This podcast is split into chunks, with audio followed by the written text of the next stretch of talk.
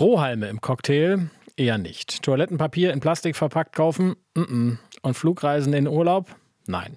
Wer was fürs Klima tun will, muss Gewohnheiten ändern. Das ist leider so. Viele Menschen tun das, noch mehr wären wahrscheinlich besser. Für manche bedeutet das Ganze nicht nur einen Verlust an liebgewonnenem Komfort, Manche stellen sich auch die Frage, ist mein Beitrag fürs Klima eigentlich gerecht? Besonders, wenn es gefühlt viel zu vielen eher Wumpe zu sein scheint. Über Gerechtigkeit und Verantwortung angesichts des Klimawandels diskutiert heute der Deutsche Ethikrat mit anderen Experten in einer öffentlichen Anhörung. Und die Vorsitzende des Ethikrats, die Medizinethikerin Alena Büchs, ist jetzt bei mir am Telefon. Guten Morgen, Frau Büchs. Guten Morgen, Herr Kober. Warum machen Sie das? naja, das fragen uns tatsächlich viele, ähm, weil das ein Thema ist, ähm, Klimakrise, Klimawandel, das fällt eigentlich nicht so ganz in die Expertise des Ethikrats. Wir sollen ja so Sachen machen, eher Medizin und Lebenswissenschaften, steht auch bei uns im Gesetz.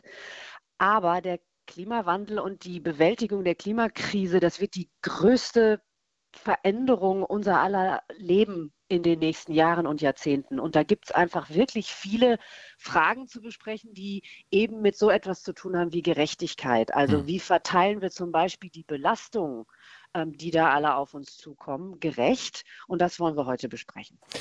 Dem Ethikrat gehören ja schon etliche belesene Leute an. Warum brauchen Sie Experten von außerhalb, um dieses Thema zu diskutieren? Ja, also das machen wir schon sehr gern und auch viel, dass wir ähm, uns noch andere Expertinnen und Experten dazu holen. In diesem Fall ist es so, Verzeihung, dass wir uns insbesondere diejenigen dazu holen, die sich mit Verantwortung und mit Gerechtigkeit aus den fachlichen Perspektiven beschäftigen, die bei uns nicht im Rat sitzen. Also beispielsweise aus der Ökonomie, aus den Sozialwissenschaften und wir haben auch Philosophinnen und Philosophen, die haben wir im Rat, aber wir haben uns welche eingeladen, die ganz spezifisch zum Beispiel Gerechtigkeits Theorie machen. Ja. Und wir wollen von denen einfach lernen, wie die an diese Themen drangehen und das lassen wir dann in unsere Arbeit einfließen.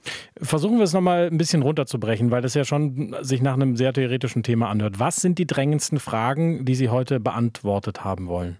Ja, ähm, oh Gott, das sind ganz viele. Ähm, also tatsächlich einmal so diese äh, Verteilungsfragen, zum Beispiel, wenn wir ähm, jetzt eben weiter ähm, CO2 Emissionen deutlich senken und gleichzeitig auch schon beginnen müssen anzupassen an den Klimawandel. Ich meine, es spüren ja alle, ne? es wird immer heißer und so, also da, das wird uns ja in den nächsten Jahren und Jahrzehnten beschäftigen. Ähm, wen soll man da am meisten belasten? Ja, fängt man da bei den Jüngeren oder fängt man bei den Älteren an, um es hm. mal ganz platt zu formulieren? Und was äh, eine andere Frage, die finde ich persönlich am schwierigsten. Wie schaffen wir das eigentlich, dass wir diese wirklich großen Veränderungen nicht nur übrigens im individuellen Verhalten, das finde ich ganz wichtig, sondern es muss ja auch, äh, müssen ja sozusagen eher gesellschaftliche Akteure da so äh, rangenommen werden. Ähm, wie schaffen wir das, dass wir das hinkriegen und gleichzeitig in unserer demokratischen Gesellschaft uns das nicht auseinanderkracht. Hm. Das ist eine wirklich schwierige Herausforderung. Ich habe das jetzt sehr einfach formuliert, aber da zerbrechen sich viele, viele Leute die Köpfe und ich hoffe, dass wir da den ein oder anderen Hinweis kriegen heute. Ich hätte noch eine Frage, über die sich vermutlich viele Leute auch Gedanken machen. Ähm, Menschen, die derzeit ziemliches Aufsehen in Sachen Klimawandel erregen, sind ja Gruppen wie Fridays for Future oder Extinction Rebellion. Die reklamieren für sich, dass sie für die gute Sache kämpfen, aber eben oft, indem sie andere behindern oder einschränken. Äh, sind das auch Themen, die Sie heute diskutieren wollen? Ich weiß nicht, ob die Expertinnen und Experten uns das mitbringen, aber ich gehe davon aus, dass wir sie auch fragen werden, wie weit darf man denn beispielsweise gehen, wenn es darum äh, geht, Protest äh, zu zeigen oder eben auch ein, ein, ein, ja, Motivation zu erzeugen ne, in der hm. Bevölkerung für beispielsweise Verhaltensänderungen oder eben in der Politik. Darum geht es da ja eigentlich. Ähm, wir werden vermutlich auch noch eine Anhörung haben, wo diese Gruppen eingeladen werden.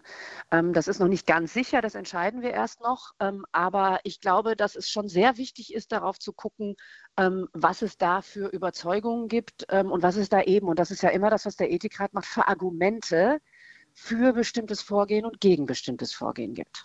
Der Klimawandel und wie er unser aller Leben beeinflusst, da haben sicher viele Menschen Fragen äh, dazu. Können die Ihre Fragen heute bei der Anhörung auch selbst stellen? Leider nicht. Das ist tatsächlich mal was nur für uns. Das machen wir bei den Anhörungen meistens so. Da dürfen wir uns austoben. Ähm, aber es gibt einen Livestream, man kann sich alles angucken und man kann unter dem Hashtag Klimaethik kann man Fragen ähm, auf Twitter beispielsweise einspeisen und das nehmen wir schon wahr. Und wenn das gut passt, dann ähm, können wir es mit aufnehmen. Aber das ist jetzt wirklich nicht für die breite Öffentlichkeit, sondern für uns. Frau Büchs, wie geht es nach dem Event heute weiter? Sagen Sie uns das noch kurz.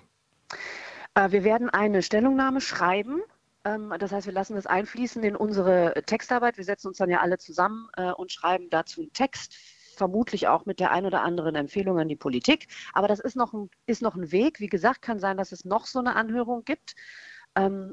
Aber das ist jedenfalls so der, der ganz übliche Weg, den wir dann beschreiten. Das sagt die Vorsitzende des Deutschen Ethikrats, Alena Büchs. Der Ethikrat debattiert heute öffentlich ab 13 Uhr mit Experten über Gerechtigkeit und Verantwortung angesichts des Klimawandels. Frau Büchs, vielen Dank für Ihre Zeit heute Morgen. Ganz herzlichen Dank. RBB 24 Inforadio vom Rundfunk Berlin-Brandenburg.